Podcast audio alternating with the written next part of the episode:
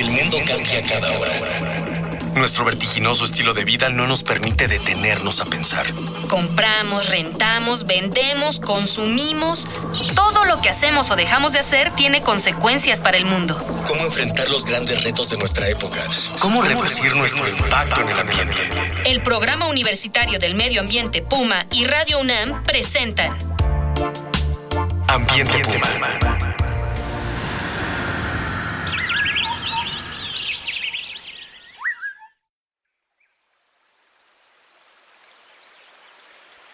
Bienvenida, bienvenido. Estamos aquí de Ambiente Puma, Voces, Ideas y Acciones Sustentables. Los saluda Mireya Imas, coordinadora del Programa Universitario de Medio Ambiente. Y me da mucho gusto seguir con esta charla sobre eh, residuos orgánicos y biodigestión. Pues estamos tratando de entender, de analizar eh, este tema de la energía oculta en la basura y quiero recordarle a usted que el doctor Alfonso Durán es ingeniero químico e investigador de la Facultad de Química de nuestra casa de estudios. Y antes de retomar la conversación, vamos a escuchar nuevamente otro sondeo de las voces de nuestros jóvenes, de nuestros estudiantes aquí en nuestra casa de estudios acerca de sus percepciones de la biodigestión y sus alcances en un breve sondeo. Vamos a escuchar. David Hinojosa y estudio aquí en la Facultad de Ciencias de la UNAM. ¿Crees que con los residuos orgánicos de tu casa alcanzaría para producir todo el gas que ocupan tú y tu familia? Yo pienso que sí, sí, sí, pienso que sí, sí eh, se pueden aprovechar los, los, desechos orgánicos de una casa para alimentar la misma casa en, cuestión de otras cosas. Y no solo con, con, gas, ¿no? sino con otras, otras funciones que, que deseche la misma casa. ¿Crees que el biogás se puede usar en las industrias, escuelas u hospitales? Yo pienso que sí, pero sí hay que tener cuidado en ver qué tantas alternativas son. No, no, no pienso que se, se pueda usar y trasladar totalmente, ¿no? O sea, todavía sí, todavía dependemos, a pesar de que ha habido muchas alternativas. Y en, lo personal yo pienso que es, es, algo muy donde las industrias y las grandes corporaciones eh, eh, enfocadas a la energía, pues te, demandan productos, ¿no? Que, que sigas consumiendo gasolinas y, y, a final de cuentas, este para dañar el ambiente, pero sí supongo que sí pueden ser este, trasladadas directamente, salvo con sus debidas este, cuidados también ¿no? al ambiente. ¿Sabes si la UNAM está desarrollando alguna tecnología en biodigestión? Conozco de algunos, de, al menos del Instituto de Materiales, que sí han, han trabajado varias cosas con, con cosas bio, de, de, me refiero a cosas bio, a cosas amigables con el ambiente. Y entonces sí sé que, no, no sé qué tan avanzado esté una investigación, pero sí sé que se han metido en estas cosas. Soy Alonso Altamirano y estudio aquí en la Facultad de Ciencias de la carrera de Biología. ¿Crees que con los residuos orgánicos de tu casa alcanzaría para producir todo el gas que ocupan tú y tu familia? Pues probablemente creo que no para suministrar toda la energía eléctrica, pero sigue una gran parte, a lo mejor una mitad del porcentaje que se gasta, ¿no? ¿Crees que el biogás se pueda usar en las industrias, escuelas u hospitales? Sí, creo que es mm, pues una buena alternativa en conjunto con otras para lograr dejar pues los combustibles. ¿Sabías que la UNAM está desarrollando alguna investigación en biodigestión? Desconozco un proyecto específico, pero tengo entendido que sí se hace investigación sobre eso. Bueno, pues qué afortunados somos de contar hoy con la presencia del doctor Alfonso Durán en cabina, porque pues creo que nos falta mucha información sobre qué es el biogás y qué está haciendo la UNAM sobre estos temas. Alfonso, ¿qué está haciendo la UNAM? Antes que nada, otra vez, muchas gracias Mireya por la invitación. Es un honor estar aquí contigo. Y en el tema de, de la investigación en la UNAM en torno a la biodigestión, hay investigación que se ha venido realizando desde hace, desde hace mucho tiempo. Aquí hay que destacar el trabajo arduo que ha hecho el Instituto de Ingeniería en estos temas. Y en el caso de Facultad de Química, nosotros también ya nos hemos eh, involucrado de manera muy fuerte desde hace algunos años en el tema de biodigestión.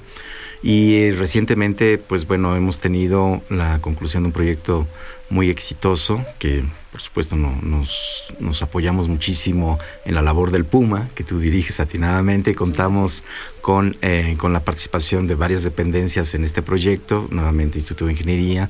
Destacamos la participación de FESIS Tacala, ¿no? quien nos eh, permitió instalar el primer piloto de digestión anaerobia de residuos sólidos urbanos de una capacidad ya interesante, estamos hablando de 600 kilogramos por día sigue siendo pequeño para los retos que tenemos en México, pero es un, es un paso, es un paso importante en el tema de investigación en México. Entonces estamos pasando ya de las mesas de laboratorio a unas plantas que nos van a permitir em, tener información específica del manejo de nuestros residuos en México y pues esperemos que sea punto de partida para la instalación de plantas eh, municipales que nos ayuden a resolver el problema de los residuos sólidos orgánicos. en, particular en este proyecto, ¿qué, ¿qué, se está haciendo?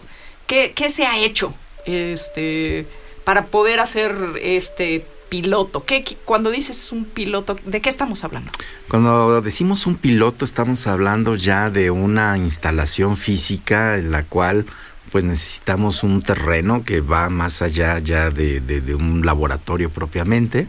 Estamos hablando de una instalación que ocupa 300 metros cuadrados al menos, en la cual nuestros famosos biodigestores, de los cuales hemos estado hablando, ya los visualizamos como, como eh, un, un reactor de un tamaño importante, de algunos, este, por ejemplo, uno de los digestores tiene 45 metros cúbicos de capacidad, entonces ya no es eh, algo manejable, ¿no? ya no es un asunto de laboratorio, ya es otra escala. Ya es una escala que le llamamos piloto y que es justamente la, la escala anterior a una instalación industrial. Ahí podemos eh, ya mover variables, podemos jugar un poco con el proceso, entrenarnos con ello y eh, buscar información para ya los diseños más grandes.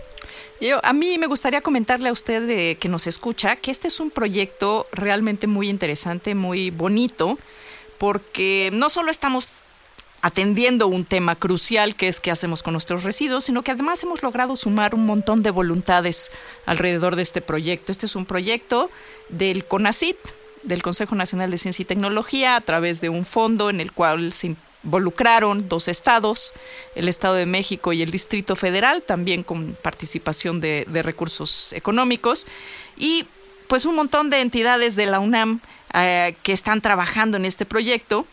Y ¿Cómo, ¿Cómo es ese proceso, Alfonso, de sumar voluntades, de ir incorporando este, entidades, por ejemplo, el caso de la FESIS Tacala, del Instituto de Ingeniería, del Instituto de Investigaciones Sociales? Em, ¿Cómo, ¿Cómo, son esos procesos para armar este tipo de proyectos?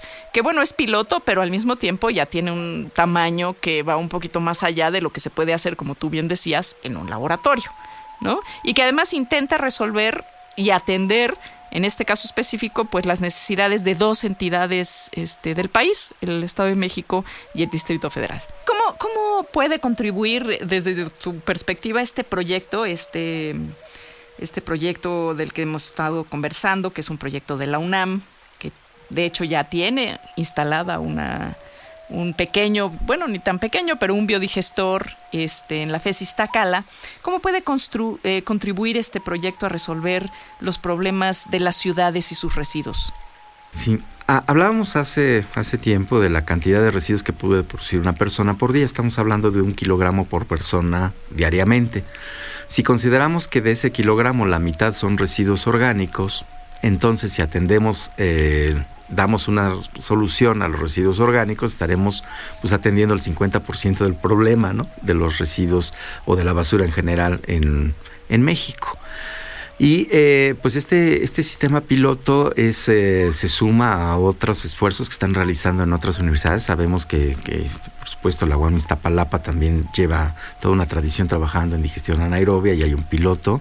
Eh, en otras entidades sabemos también que están trabajando de manera muy importante en la Universidad Autónoma de San Luis Potosí y justamente buscamos darle continuidad a estos proyectos. ¿Cómo, cómo contribuyen? Pues el aporte de conocimientos científicos permiten sustentar eh, decisiones y lo que nos importa en este país para que estos temas se puedan resolver es voluntad política y para ello necesitamos aportar elementos para que se tenga justamente la capacidad de decidir. Y para que estas voluntades políticas se empiecen a alinear por el buen camino. Recuerde, querido y querida Radio Escucha, estamos recibiendo sus participaciones a través de Twitter, arroba UNAM, en el Facebook en Programa Universitario Medio Ambiente, correo electrónico info arroba puma.unam.mx. Este espacio lo construimos entre todos y todas y con sus voces estamos hilando comunidad. Vamos a escuchar la siguiente cápsula sobre desperdicio de alimentos. Quédese con nosotros.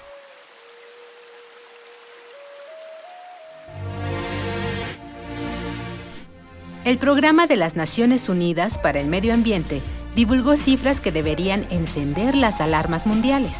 1.300 millones de toneladas de comida son desperdiciadas cada año, un tercio de lo que produce globalmente. Pérdidas económicas cercanas al millón de millones de dólares. 1.400 millones de hectáreas de tierra utilizadas para producir la comida que se desperdicia 10% de las emisiones de gases de efecto invernadero de los países industrializados provienen de comida cultivada que nunca es consumida. Pero el dato más escalofriante, sin duda, es aquel que tiene efecto en la realidad inmediata. Más de 800 millones de personas se van a dormir con hambre, a diario. Por ello, despilfarro, dilapidación, derroche, dispendio, son vocablos que deberían ser removidos del habla común y reemplazados por hábitos de consumo racionales, buenas prácticas e inversión estratégica en cosecha, almacenamiento y distribución. Finalmente, una manera de aprovechar los residuos de alimentos es la generación de energía mediante biodigestores, aunque lo más importante es no desperdiciar la comida. Y seguimos aquí charlando con el doctor Alfonso Durán, conversando sobre biodigestión. ¿Cómo podemos adaptar estas tecnologías, por ejemplo, el proyecto UNAM sobre em, biodigestión a nivel de las delegaciones y municipios? Este es un proyecto a escala más pequeña y cómo se puede hacer este proyecto hacia las escalas más grandes de un municipio o una delegación, por ejemplo. Eh, estos digestores eh, funcionan desde el nivel pequeñito, ya lo sabemos en el laboratorio, pero para que realmente tengan una, una valorización económica, una factibilidad económica, tenemos que hablar de escalas ya importantes, mayores a 20 toneladas por día. Y en este caso, pues bueno, cualquiera de nuestros municipios en la zona conurbada, ¿no? En el Estado de México y pues la propia Ciudad de México, pues tenemos más que suficiente material para poder instalar estas plantas. Se requiere que tengan una ubicación adecuada, por supuesto, para que no tengamos problemas de cualquier índole de tipo social, porque finalmente desde el punto de vista ambiental eh, las condiciones se controlan para que no tengamos repercusiones en el entorno. No haya olores, no haya escurrimientos de hacia los acuíferos. Hay formas de controlar este tipo de aspectos. Eh, definitivamente las plantas eh, inherentemente tendrán algún tipo de, olor, lo importante es minimizarlos, ¿no? Eh, idealmente sería una planta que no, no causara ningún tipo de molestia, sin embargo, pues bueno, estamos hablando de residuos, ¿no? Y en ese tema, pues creo que hay... Y siempre es delicado el asunto, ¿no? Nadie quiere, todo el mundo dice, sí, sí, sí, que se hagan, pero lejos de mi casa o lejos de los espacios, yo trabajo, yo paso, yo etcétera, ¿no? Así es. Pues muchísimas gracias, Alfonso, por habernos acompañado en esta en estas dos ediciones sobre el tema de biodigestión. Y bueno, le agradezco muchísimo a usted que nos ha estado escuchando eh, a través de Radio UNAM.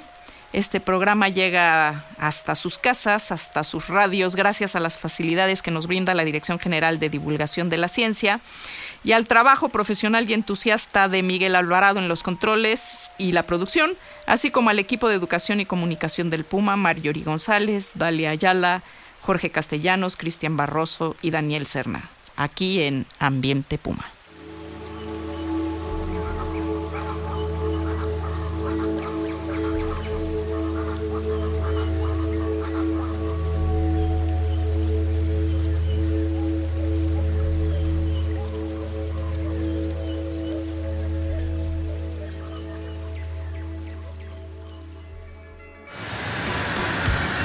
Una pequeña acción. Un cambio de actitud. Nuevos hábitos. Y nuevas formas de entender y relacionarnos con el mundo. Paso a paso. Aportamos un granito de arena. Para construirnos un futuro. El Programa Universitario del Medio Ambiente Puma y Radio UNAM presentaron Ambiente Puma.